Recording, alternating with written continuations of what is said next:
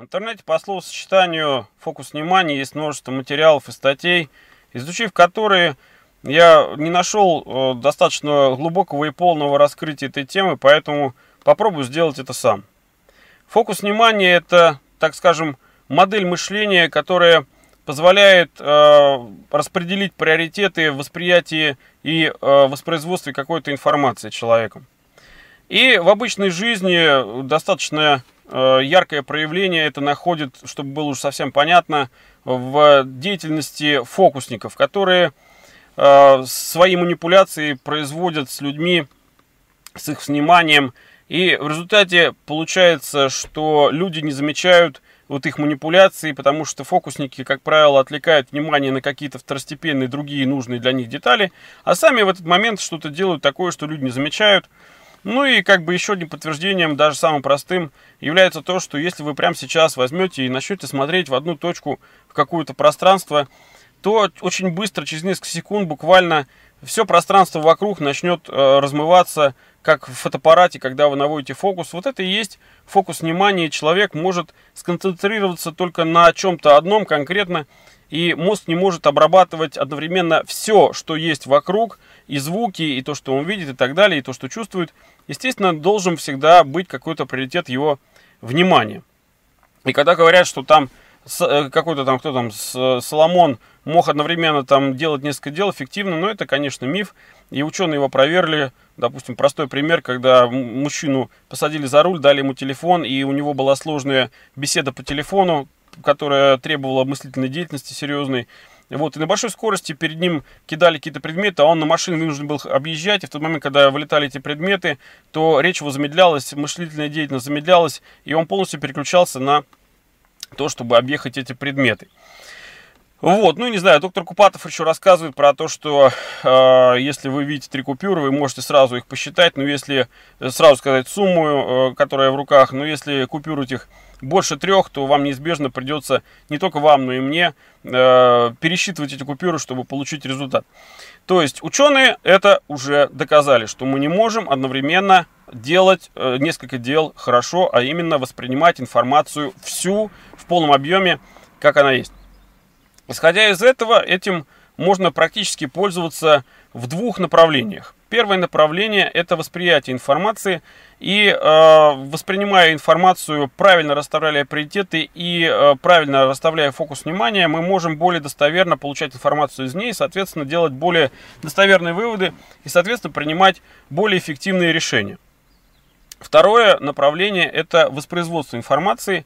И э, мы тем самым можем, если у нас есть на то способности и желание, мы можем пытаться сместить фокус внимания других людей на нужные для нас какие-то э, моменты, при этом что-то где-то оставляя за кадром и тем самым используя это в своих интересах. Да, по сути, это уж такое грубое, э, грубая аналогия напрашивается с деятельностью фокусника. Но мы не фокусники, мы неизбежно это в жизни видим, и можно просто вот э, замучиться приводить примеры, да, когда там раньше в 90-е годы приезжали на переговоры люди на крутых джипах, в крутых костюмах и роликсах и прочем, создавали видимость каких-то очень серьезных людей, подписывали какие-то договора, а в итоге это оказывались мошенники. Вот. Другой простой пример, когда люди подписывают э, какие-то договора кредитные, при этом не читают то, что написано там мелким шрифтом, или звездочки, или еще что-то. Вот это вот все уловки, построенные на смещении фокуса внимания. И это работает в индивидуальном порядке. А если говорить о массовом, то все средства массовой информации наши, да не только наши, вообще в мире построены по этому принципу о смещении фокуса внимания э, на выгоду кому-то. Да? И вопрос, э, что происходит, исходит из э, первого вопроса, а кому это выгодно. Ну, то есть, вот если что-то происходит, вы сначала найдите, кому это выгодно, тогда вы поймете, почему оно так. Средства массовой информации, я уже про это говорил, они пользуются отчасти, так скажем, условно говоря, гиббельсовыми принципами, которые построены на том, что нужно давать информацию достаточно просто и понятно, и апеллировать к чувствам зрителя и слушателя. Тогда это найдет отклик в большинстве слушателей, которые достаточно ну, примитивно, условно говоря, мыслит, а, и, соответственно, это большинство формирует общественное мнение, и, соответственно, манипулируя большинством, можно манипулировать всем обществом, потому что меньшинство, даже пускай более разумно мыслящее и адекватно воспринимающее, будет вынуждено подстраиваться под мнение большинства, якобы, ну, только чтобы не вызвать на себя, как бы, конфликт и неприятие, да, то есть не вызвать на себя тем самым проблемы. Так вот, средства массовой информации, они после определенных каких-то там резонансных ситуаций смещают фокус внимания зрителей и слушателей на, допустим, следствие, последствия, на какие-то эмоциональные составляющие и так далее. Вот, и тем самым уводят зрителей и слушателя от первопричин, от виновных, условных или еще что-то, то есть э, тем самым маскируются э, какие-то элементы, которые условно кто-то может назвать там теория заговора, да? А, значит, в обычной жизни мы с этим сталкиваемся постоянно, и работая в органах, а, я заметил такую деталь, что а, люди, которые стали свидетелями каких-то событий, зачастую рассказывают не столько об этих событиях, сколько о собственных переживаниях, это можно наблюдать повсеместно. И вот и смотри, смотрите какое-то интервью по телевизору после каких-то там событий, взрыв случился там, или там авария, или еще что-то. Зачастую люди говорят о том, что ой, ой, вдруг что-то бабахнуло, и я э, испугался, я побежал, еще что-то. Вот, то есть фокус внимания каждого человека в первую очередь сконцентрирован на самом себе. И он, когда воспроизводит информацию, он воспроизводит ее вот в таком виде, зачастую а, воспроизв... именно вот он рассказывает то, о чем он больше всего в тот момент беспокоился, да.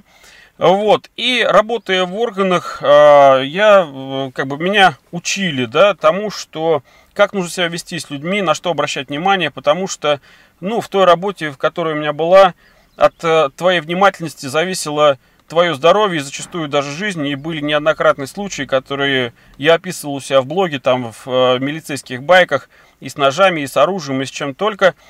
Вот, которые могли закончиться плачевно, если бы фокус внимания был бы на другом. Ну, я уж как бы сокращаю время, скажу, что важно уметь обращать внимание на детали, и э, видя определенные детали, можно очень быстро делать достаточно достоверные выводы, соответственно, принимать более адекватные, своевременные, быстрые и правильные решения. Так вот, э, фокус внимания, он во всем. И, э, допустим, вот я иногда занимаюсь с детьми, э, с группой детей, да, провожу занятия, и я заметил то, что когда я, допустим, даю им какую-то там, ставлю задачу, я смотрю, как они выполняют. И их фокус внимания должен быть на мне, допустим, как на преподавателе, как на тренере в этот момент, допустим, да, и когда я говорю им, допустим, э, встали, значит, в исходное положение, левая нога впереди, задняя, там, правая сзади, я смотрю на них, и э, только одна треть в лучшем случае сразу же с первого раза выполняет вот эту задачу. Часть вообще стоит на месте, не реагирует никак, рот откроет и смотрит на тебя. А часть вообще ставит другую ногу. И вот я после этого говорю, левая, левая, левая, левая. И мне даже интересно было, даже после десятого раза еще остается группа детей, которые и нога впереди, и ноги. То есть нужно персонально к нему подойти или указать на него и показать ему на ногу, которую он поставит. Но, естественно, из многих подобных детей вырастают взрослые люди, которые так и не научились правильно расставлять вот эти приоритеты и фокусировать свое внимание на том, что нужно и важно. Но, э, конечно, общество и должно быть таким, потому что если все будут достаточно хорошо развиты и будут такими способными правильно расставлять фокус внимания, тогда как тогда вообще можно будет жить, да, как можно будет взаимодействовать, потому что давно известно, что Естественно, там одни люди живут в каком-то смысле там за счет друг, других. Вот. И э, те люди, которые умеют правильно расставлять вот эти фокусы внимания, конечно, в жизни они добиваются большего, потому что их сложно, сложнее, так скажем, да, обмануть, обвести вокруг пальца. И они получают как бы большую эффективность от того, что делают, и лучше воспринимают информацию, которая им дается. Вот. Ну и в принципе, наверное, может быть даже и все. Я привел вроде бы достаточно примеров, а как практически тренировать свой фокус внимания. Но это делается элементарно, как говорил известный персонаж фильма Шерлок Холмс, нужно э, быть э, не то чтобы внимательным, а нужно постоянно тренироваться вот в этом. То есть обращать внимание на то, что происходит вокруг. И когда я работал еще в органах и, э, допустим, был там на дежурстве, патруле и так далее. То есть мы обращали внимание на все, что происходит, то, как себя ведет. И даже иногда, могу сказать, вот едя на машине, мы смотрели по окнам домов, что там происходит. И были такие случаи, что мы даже видели, что происходит там, ну, бывает всякое, да, понимаете, где драка, где еще что-то. Кто-то там пистолетом размахивал, было в окне. Вот, то есть было всякое. И внимание к деталям, она всегда себя оправдывала. То есть, и у меня, может быть, в силу вот этой профессиональной деформации отложилась привычка постоянно, вот меня спрашивают, почему ты все время смотришь по сторонам, а я постоянно пытаюсь, как бы условно говоря, грубо говоря, сканировать пространство вокруг себя и анализировать происходящее. Это необходимо для, так скажем, определенной собственной безопасности. Я уже, по-моему, раньше когда-то рассказывал, где-то писал, наверное, в блоге у себя про деда, с которым я столкнулся еще будучи пацаном. И в 90-е годы я ехал в другой город зимой на автобусе, такая большая гармошка Икарус. И народ в нее набилось очень много, гололед был. И я стою и еду, а рядом со мной стоит дед, и он мне говорит, э, подыми руки. Я говорю, зачем? Не понимаю, что он говорит. Руки, говорит, подыми. Если, говорит, автобус перевернется, говорит, тебя задавят. А так, говорит, ты это, выкарабкаешься. Вот так, говорит, локтями, локтями, говорит, карабкайся, говорит, и выберешься. Какое отношение это имеет к фокусу внимания? Вот все думали о своих делах какие-то момент, а вот этот вот старик думал о безопасности в тот момент.